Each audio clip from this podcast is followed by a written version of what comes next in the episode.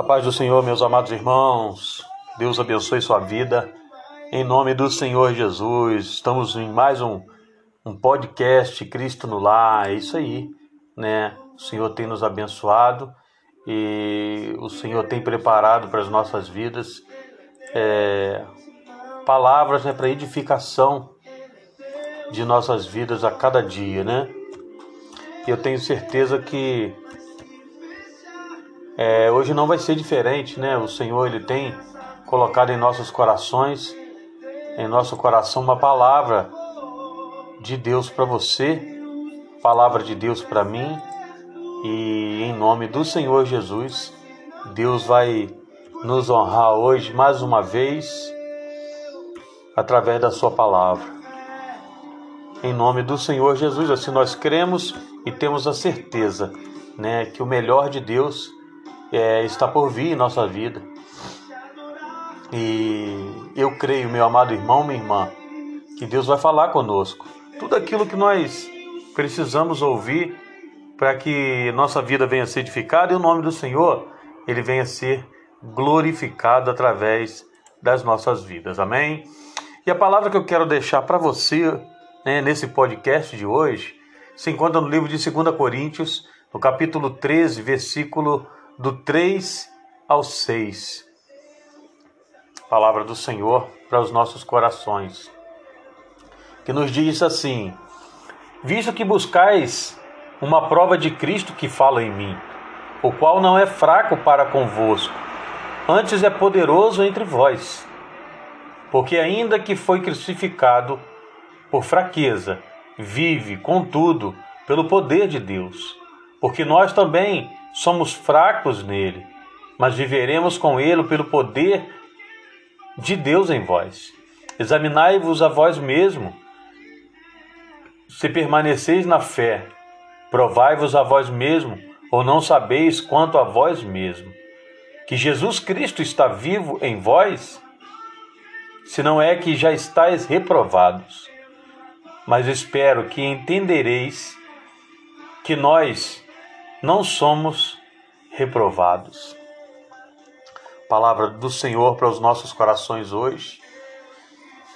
Aqui nós vemos, meu amado irmão, minha irmã, a diferença entre os cristãos, entre cristãos e hipócritas.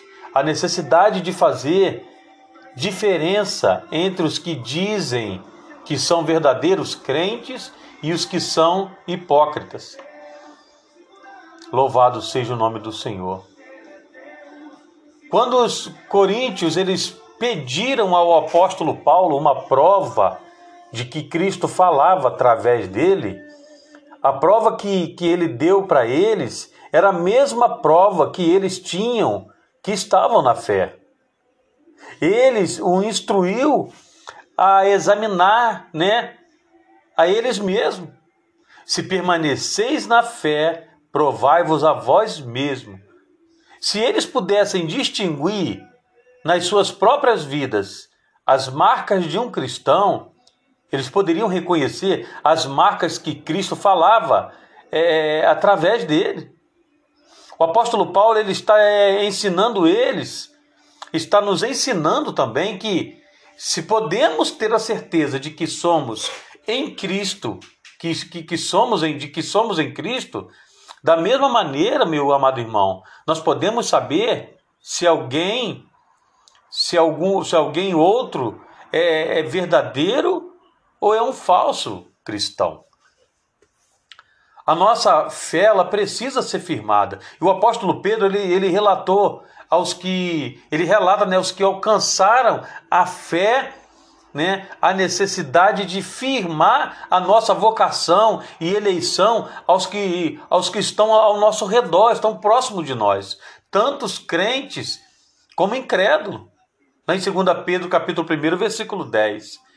Firmar nossa fé aos outros faz com que é, é, alcancemos a confiança em Cristo, a ponto de sermos confortados e fortificados a fim de não fazermos desgraça na vida de ninguém, na vida cristã. Glória a Deus. Existe um grande número de, de enganadores no mundo hoje, nós sabemos.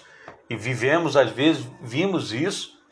Se no tempo do apóstolo Paulo existiam obreiros fraudulentos, como diz lá em 2 Coríntios 11, 13, e se os dias estão piorando cada vez mais, como não teríamos é, hoje em dia em número crescente ao nosso redor, não é verdade? Satanás ele pode se transformar em um anjo de luz. E como ele, meu irmão, minha irmã, porque não podem é, o, os seus ministros também, os enviados do inimigo. Você já parou para pensar? É, essa é uma realidade, meu filho. Essa é uma grande realidade. Louvado seja o nome do Senhor. Nós nós não podemos confiar no nosso próprio coração. Quem confia no, no próprio coração, quem confia no, confia no próprio coração, é insensato, como diz Provérbio 28, 26. Louvado seja o nome do Senhor. Essa é uma realidade. Ele nos engana, nosso coração nos engana, nos engana por sua própria natureza. E pela natureza do pecado também, que habita em nossos membros. Louvado seja Deus. O julgamento final ele conduz a consequências é, é eterna, como diz Apocalipse, né? No livro de Apocalipse. E isso pede o quê? Uma certificação antes desse dia. Há galardões a serem ganhos pelo, pelos servos de Deus, pelos cristãos fiéis, né? É, e posições a serem gozadas na presença de Cristo, que mostram a necessidade da certeza de que se possui Cristo e não só se professa Cristo. É certo, meu amado irmão, minha irmã, que nem todo aquele que diz Senhor, Senhor entrará no reino dos céus. Quem nem, que nem todos, irmãos, os que são de Israel são israelitas. A palavra de Deus, ela nos fala sobre isso lá em Romanos, capítulo 9, versículo 6. Em Isaías 48 também fala. E que nem todos os que, os que têm zelo de Deus têm o um entendimento. E por isso existe a necessidade de determinar a diferença entre os hipócritas e os verdadeiros. As diferenças, nós vemos diferenças notáveis, meu irmão. A, quer ver? A piedade, Tito capítulo 2, versículo 11, também nos fala sobre isso. A piedade entre os verdadeiros cristãos é uma marca distinta. Não são todos os que querem viver é, piedosos. Para se viver piedoso, irmão, são necessárias renúncias. E essas renúncias começam bem perto do coração. A primeira coisa a que nós devemos renunciar é, é o que antes nos dava tanto prazer. A impiedade é, e as, as concupiscências mundanas. Né? A impiedade ela é entendida como pecado. Especialmente aquele que nos condena primeiro, o de não amar a Deus sobre tudo. Louvado seja o nome do Senhor. As concupiscências, meu amado irmão, minha irmã, são tudo, né? O que, que, que, atrai a carne, a, a concupiscência da carne, a concupiscência dos olhos, a soberba da vida. A palavra de Deus não nos fala dessa maneira. E essa renúncia é séria. É de negar, abnegar, é, abjurar, não é verdade? É de sacrificar-se ou mortificar-se em benefício de Deus. Se, se, só tendo a renúncia, meu irmão, é que se pode ter piedade. Porque não existe meio termos com Deus. Jesus ele pregava a renúncia desde o princípio do seu ministério. Uma das razões pela qual a piedade não é, não é tão, tão atrativa né, é a perseguição que ela nos traz. 2 Timóteo 3,12 nos fala a respeito disso também. Os únicos que podem viver piedosos são os verdadeiros servos de Deus, porque piedade não é obra da carne, esforço humano, mas obra de Deus sobre eles. Louvado seja o nome do Senhor. Há muitos que aparentam ser piedosos, mas poucos, meus irmãos, que são puros de coração. Aleluia. E são somente esses que verão a Deus, são os que são puros de coração. Louvado seja Deus. Nós vemos também o crescimento na graça, como diz 2 Pedro capítulo 3, versículo 18. Você pode meditar nessa passagem. Nós sabemos que a graça é o favor desmerecido e imerecido de Deus. É um favor dispensado ou recebido. Mercê, benefício, dádiva, louvado seja Deus. Nós sabemos que somos salvos pela graça que é evidenciada através de quê? Através da fé. Mas poucos sabem que tem a responsabilidade pessoal de crescer na graça. Sair do, do, do, do é, da, da, da, daquela situação de fica parado, não se faz nada, só recebe. Aquela situação de inércia. Uma marca de algo vivo é mudança. É mudança amadurecimento ou crescimento. Era o desejo do apóstolo Pedro ver os seus é, crescerem na vida cristã. O crescimento na graça é desejo, desejo e propósito do ministro que Deus coloca na igreja. Não é verdade? Qual o pastor que não tem o desejo de ver sua igreja crescer? A graça de Deus ela é manifestada, primeiramente, por nossa mudança de entendimento de que nós somos pecadores e inimigos de Deus, ao conhecimento íntimo da misericórdia de Cristo para a salvação. O crescimento da graça é, é, no crente nos leva a continuar crescendo em entendimento e capacidade espiritual. E essa capacidade espiritual é vista em menor confiança no que é visível, não é verdade? E maior confiança no que é o que? Espiritual. Louvado seja Deus.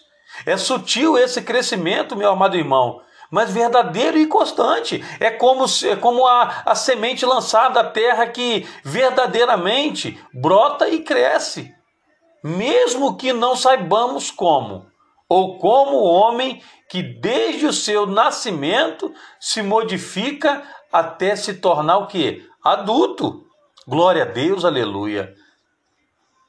E essa graça, meu, meu querido irmão, é, se expressa pela fé, pela virtude, pela ciência, pela temperança, paciência, piedade, o amor fraternal e divino. Essas graças elas podem aumentar. E aumentam através do que? Do poder do Espírito Santo. Mesmo que o crescimento na graça aconteça através do poder divino, nós somos instruídos a crescer na graça. E esse crescimento ele findará em uma sensibilidade maior às obras e desejos de Deus que às obras do mundo. Se temos responsabilidade de crescer na graça, nós devemos ter os meios para quê? Para atingirmos esse fim. E esses meios são o quê? A oração, a diligência à palavra de Deus, a lembrança das promessas de Deus e um olhar mais fixo em Cristo, a sua vida, a dar exemplos, a obediência à palavra. Louvado seja Deus. Aqueles que têm somente a confissão e não, é, não a possessão, têm só regras e formas, não é verdade? Que, que, que servem de quê? De aparência de modo de vida. Vivem uma aparência somente, mas o seu interior está vazio. Aquele que apenas tem uma confissão, ele pode ser moral. E assim, ele confundir os que não entendem o que é, o que é a graça verdadeiramente. Mas a pessoa apenas moral, ela nunca finda na, na, na conformidade da, da imagem de Cristo ou o amor à palavra de Deus. O propósito do crescimento na graça é o nosso bem, louvado seja o nome do Senhor e a sua glória. Os que crescem na graça, eles são proveitosos aos crentes, irmãos, ao mundo, né? É, pela obra da igreja e brilham mais e mais para quê? Para a glória de Deus. Não são essas razões suficientes é, de, de verificarmos que somos em Cristo verdadeiramente? Não é verdade? O que, que você acha?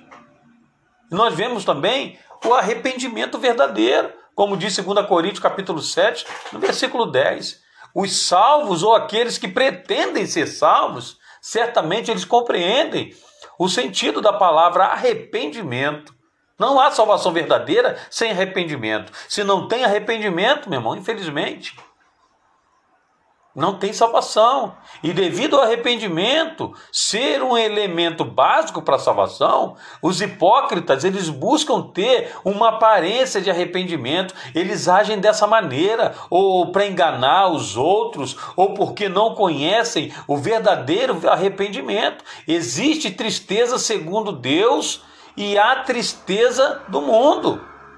Louvado seja o nome do Senhor. Nós podemos distinguir a tristeza segundo Deus e segundo o mundo. A primeira ela conduz à salvação e o segundo conduz o que? À morte. E convém distinguir as diferenças e assim concluir que o arrependimento verdadeiro é uma marca presente naqueles que possuem a salvação verdadeira.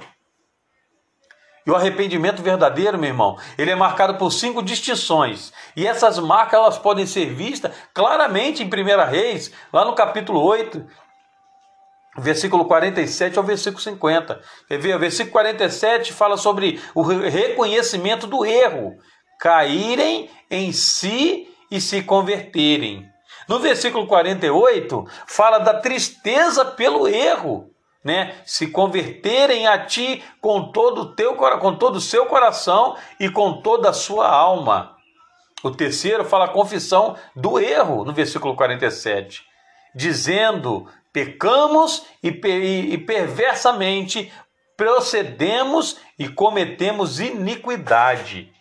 No versículo 48 fala, nós vemos sobre o abandono do erro, que diz: "E orarem a ti para se esquecer de Deus, veio o pecado, a volta a Deus mostra o que? O abandono do erro.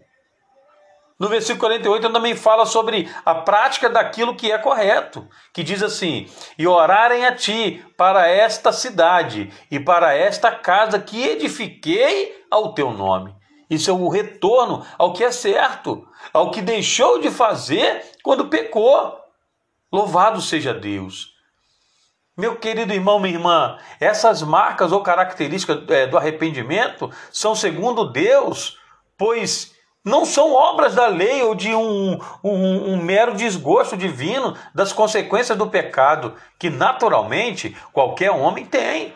O homem que se arrepende, segundo Deus, ele evidencia a obra do Espírito Santo na sua vida. O Espírito Santo se utiliza do amor de Deus e das instruções da palavra de Deus para quê? Para apontar a Deus em Cristo.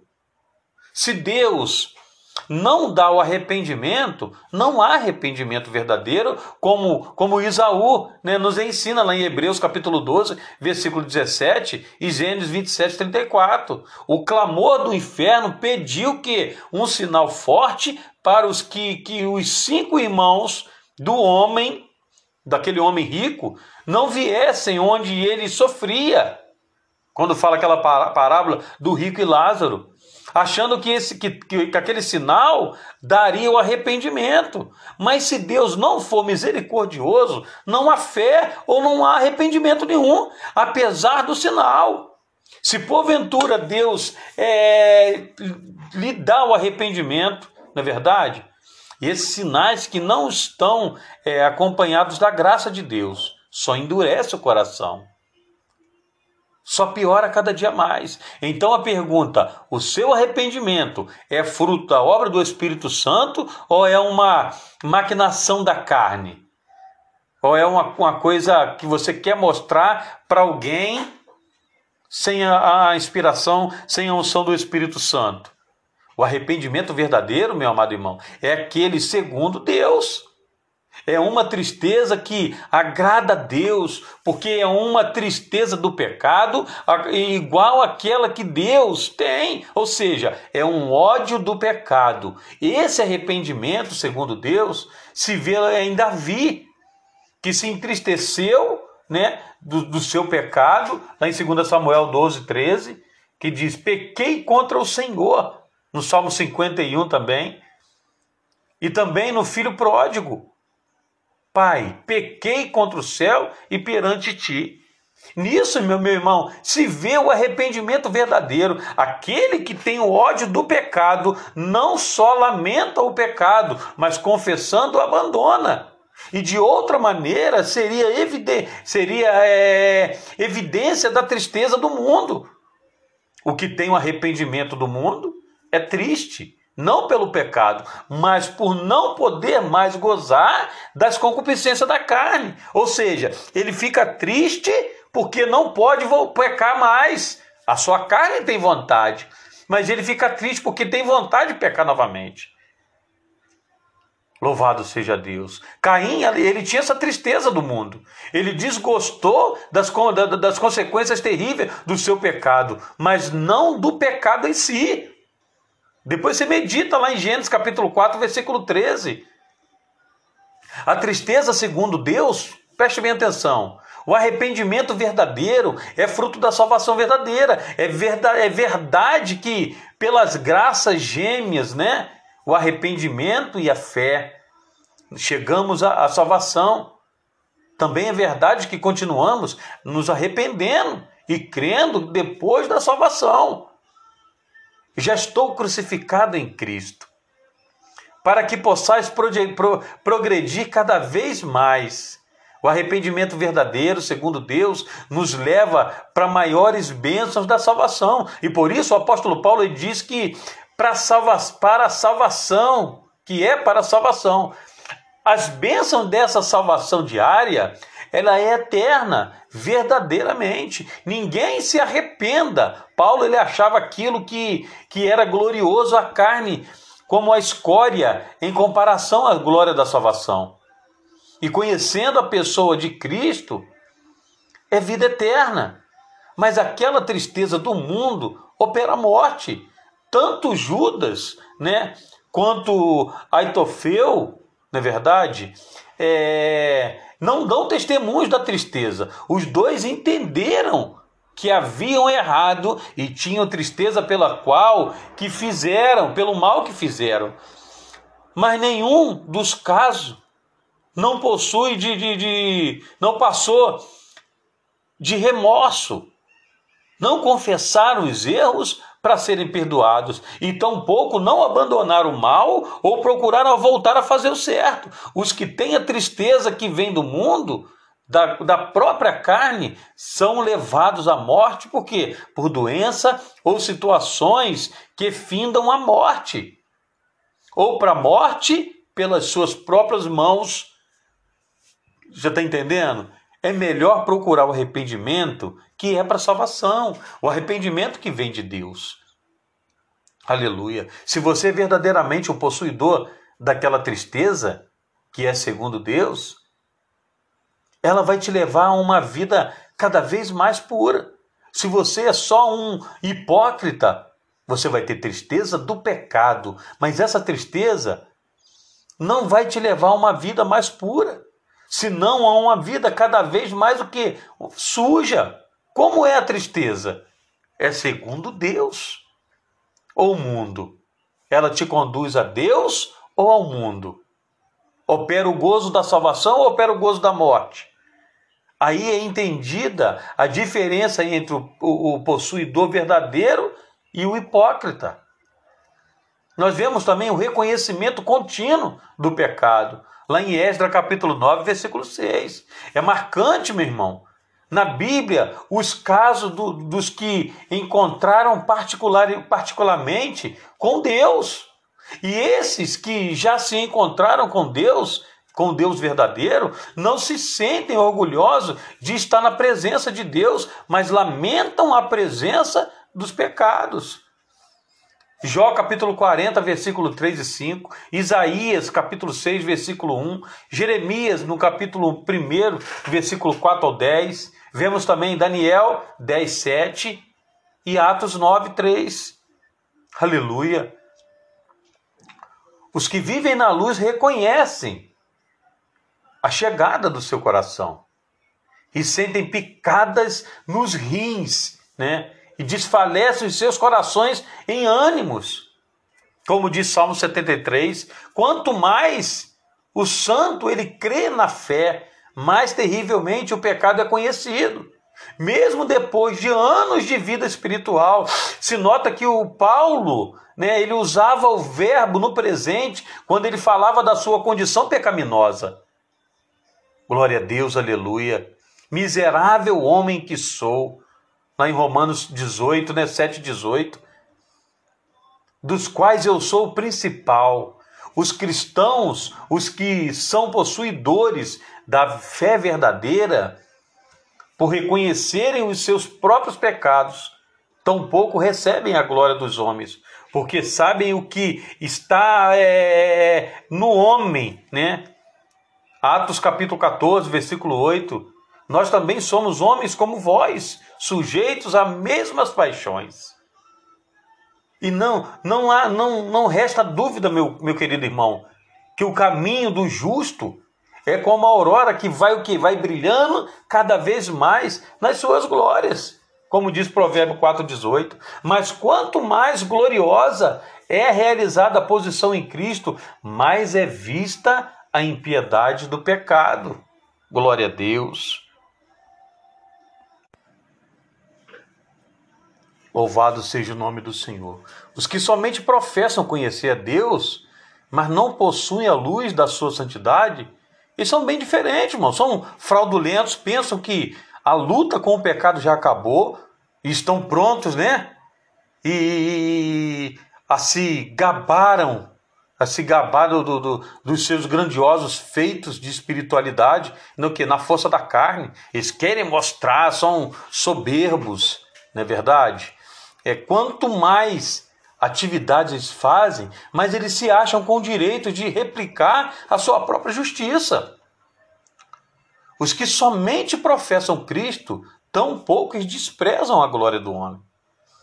É natural que os professores fraudulentos eles tenham uma aparência de piedade, mas o poder de Deus nas suas vidas, que leva né, ao conhecimento crescente do pecado, está longe das suas experiências né? É, lá em 2 Timóteo capítulo 3, versículo 5, nos fala bem claramente sobre isso. Como é o pecado na sua vida? Ele causa uma luta contínua ou é uma experiência delegada ao passado? É uma resposta que você pode responder para você mesmo e para Deus. Nós vemos também um desejo maior para a glória de Deus. Filipenses capítulo 3, versículo 10. O que é que pode provocar esses tais comentários? Jó capítulo 13, versículo 15: Ainda que ele me mate, nele confiarei. Salmo 84 nos diz: Porque vale mais um dia nos teus atos do que mil anos. Sinta-se prazer nas fraquezas, nas injúrias, nas necessidades, nas perseguições, nas angústias, como diz 2 Coríntios 12, 10. Filipenses 3,7 também nos fala: o que era ganho, reputeio, perda. Aleluia. O que pode originar essas ações, irmão? É, é o que? É recusar ser chamado filho da filha de Faraó, escolhendo antes ser maltratado com o povo de Deus, que por um pouco de tempo ter o gozo do pecado. Recusar servir os deuses nem adorar a estátua de ouro que o rei Nabucodonosor levantou, mesmo com a certeza de ser lançado na fornalha de fogo ardente, como aconteceu com aqueles três jovens. Orar diante de janelas abertas três vezes ao dia, sabendo que essa, que essa ação levaria à cova dos leões, né? foi a atitude de Daniel. Expulsar os mercadores do templo, né, ali de, de derrubando as mesas, não aceitar o livramento das torturas. Louvado seja o nome do Senhor. Uma coisa única, irmão, provou essas tais decorações e essas ações. O desejo de viver para a glória de Deus. Os que conhecem a Deus verdadeiramente, eles se tornam fortes e fazem, é, e fazem as proezas, são usados por Deus. E, vê, e eles acabam vendo e recebendo o sobrenatural de Deus em suas vidas. que redundam para o quê? Para a glória de Deus. Os verdadeiros possuidores de Cristo, eles sabem que, é, que eles foram salvos. Eles se lembram da escravidão, da concupiscência da carne dos olhos e da soberba da vida.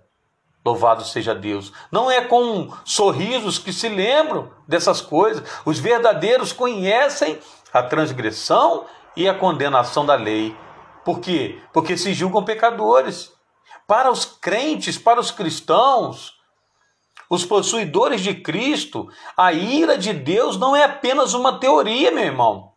Porque eles viviam nessa situação. Os que conhecem verdadeiramente a Deus, eles sabem bem do que foram salvos, conhecem é, que a salvação é a santidade, a piedade, a uma vida nova, né, uma transformação de vida ao reino da luz e a, e a presença eterna de Deus em glória. Sabem que a vida que eles vivem pela fé agora está em prol daqueles que se entregou, daquele que se entregou a si mesmo por amor deles.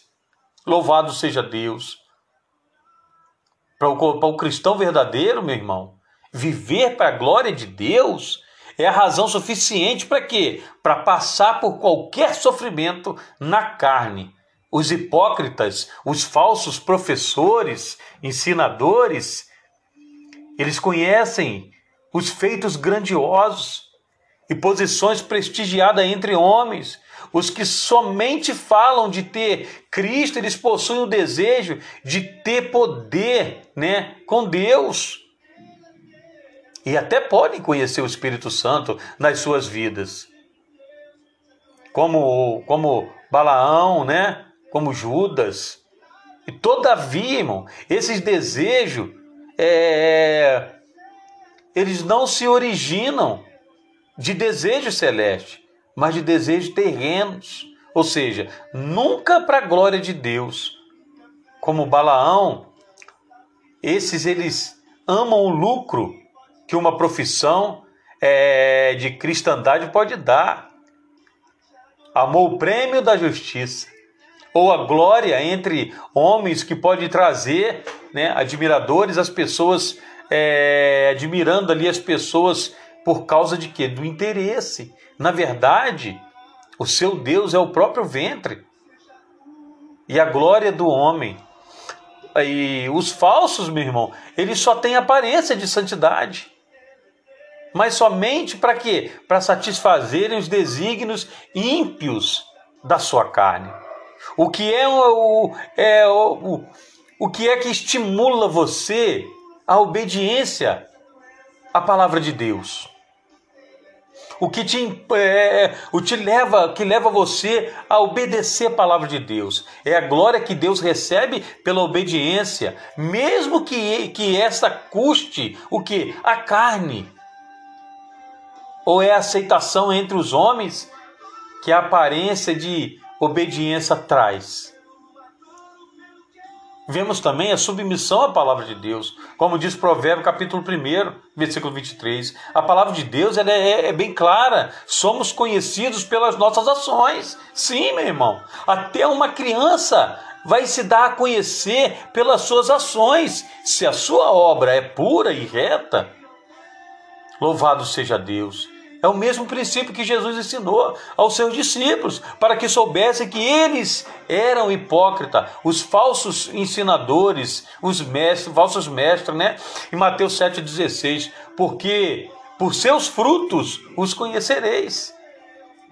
O homem tem a tendência de justificar as suas ações, ou por meio de erros dos outros, ou pelas intenções dignas não é verdade? A tendência da natureza do homem não mortifica a natureza de Deus. E apesar do que o homem queira pensar, Deus há de trazer a juízo toda a obra. E até tudo que, que está encoberto, quer seja bom ou quer seja mal, como diz Eclesiastes capítulo 12, lá no versículo 14. Louvado seja Deus. E nós vemos uma distinção marcante entre o cristão, os verdadeiros cristãos e os hipócritas. Sabe o que é? É a sua reação ao ministério da palavra de Deus. Nem todos os que são de Israel, irmão, são israelitas. E a palavra dada por Deus a Israel por intermédio de Isaías claramente mostra isso, Isaías 48. Entre eles existiam muitos que foram chamados de Israel, andaram no meio dos israelitas, participaram dos feitos milagrosos e até exteriormente eles tinham uma aparência sincera de serem zelosos pelo nome do Senhor. Mas não eram todos possuidores verdadeiros. O Deus que conhece os corações, ele sabe que a aparência não era em verdade nem justiça. A prova que Deus deu de serem falsos professores eram as suas obras, né? E não deram ouvidos à palavra de Deus. Quando uma pessoa não é, não se submete à Bíblia, não se submete à palavra de Deus, o seu fim vai ser perdição e a destruição. Essa é uma realidade, como diz a palavra do Senhor. E verdadeiramente, meu, meu amado irmão, o hipócrita ele vai ser conhecido pela sua falta de quê? De submissão à palavra de Deus.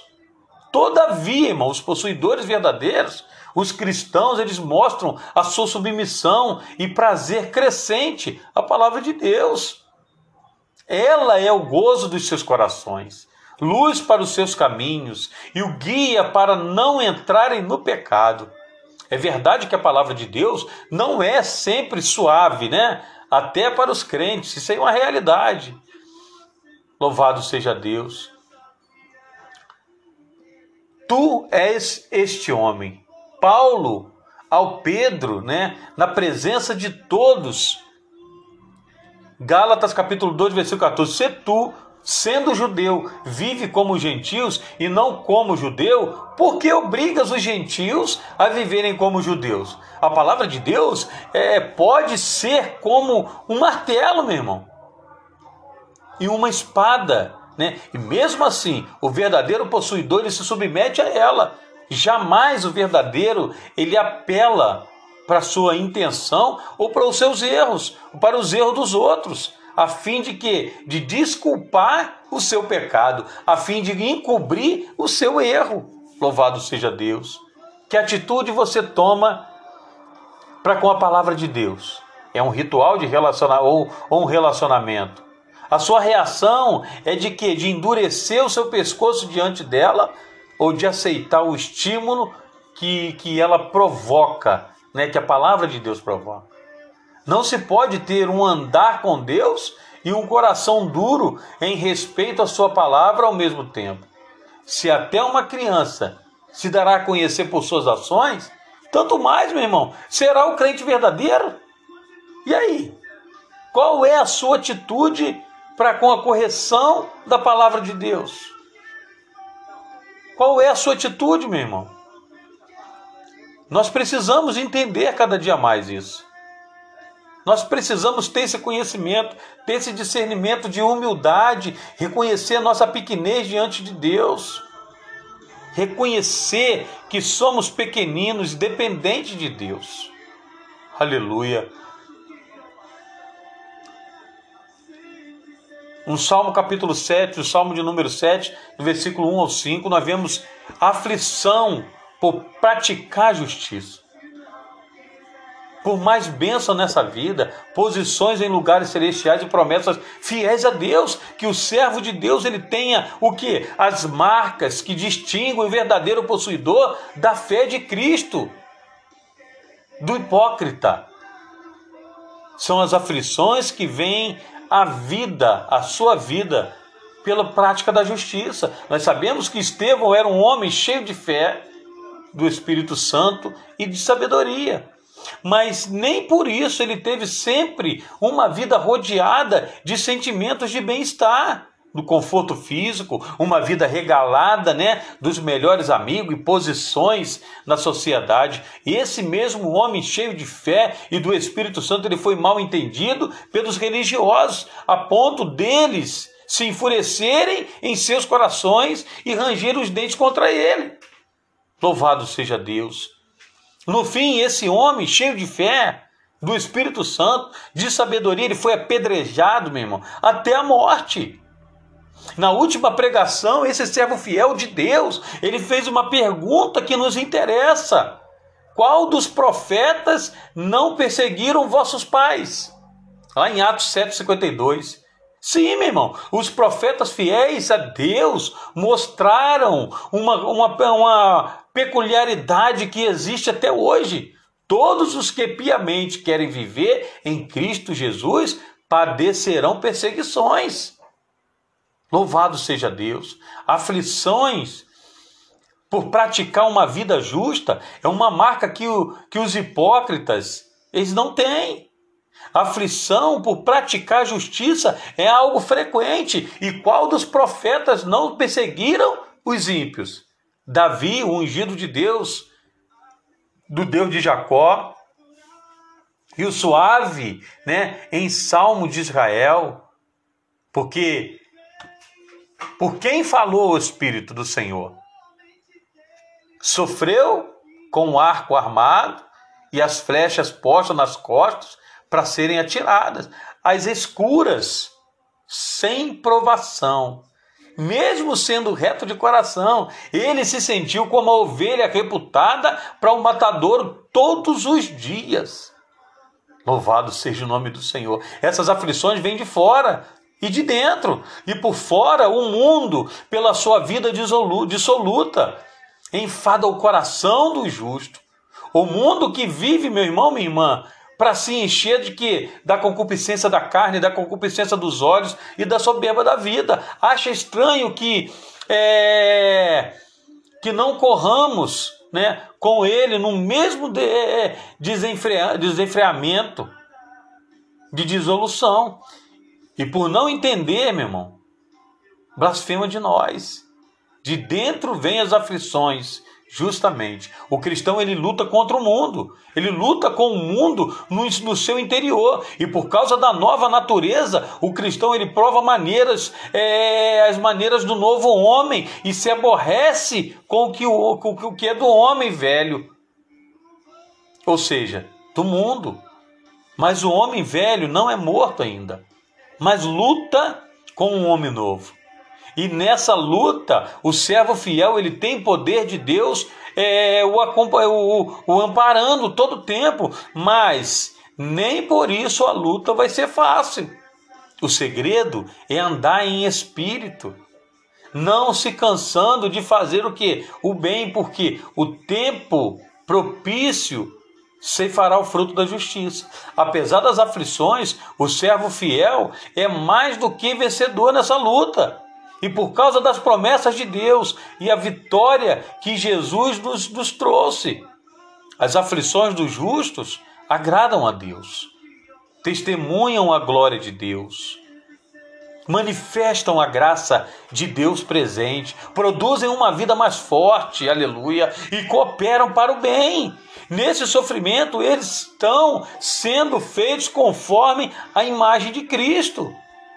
Os hipócritas, eles não ficam sem as suas aflições. Para eles, conjuntamente, basta cada dia o seu mal. Mas as aflições dos ímpios são diferentes dos justos. O justo, por praticar a justiça, ele é afligido. Os ímpios, por não praticar a justiça, são punidos por Deus. Eles não conhecem o amparo de Deus. E quando vem a assolação, meu irmão, minha irmã, a sua perdição como uma tormenta, não há consolo nenhum da parte de Deus para eles. E nessas horas, os falsos comerão do fruto do seu caminho e vão se fartar dos seus próprios conselhos. Por ouvirem a palavra de Deus, mas por não praticá-la. Olha só, eles ouvem a palavra de Deus, conhecem, mas não pratica.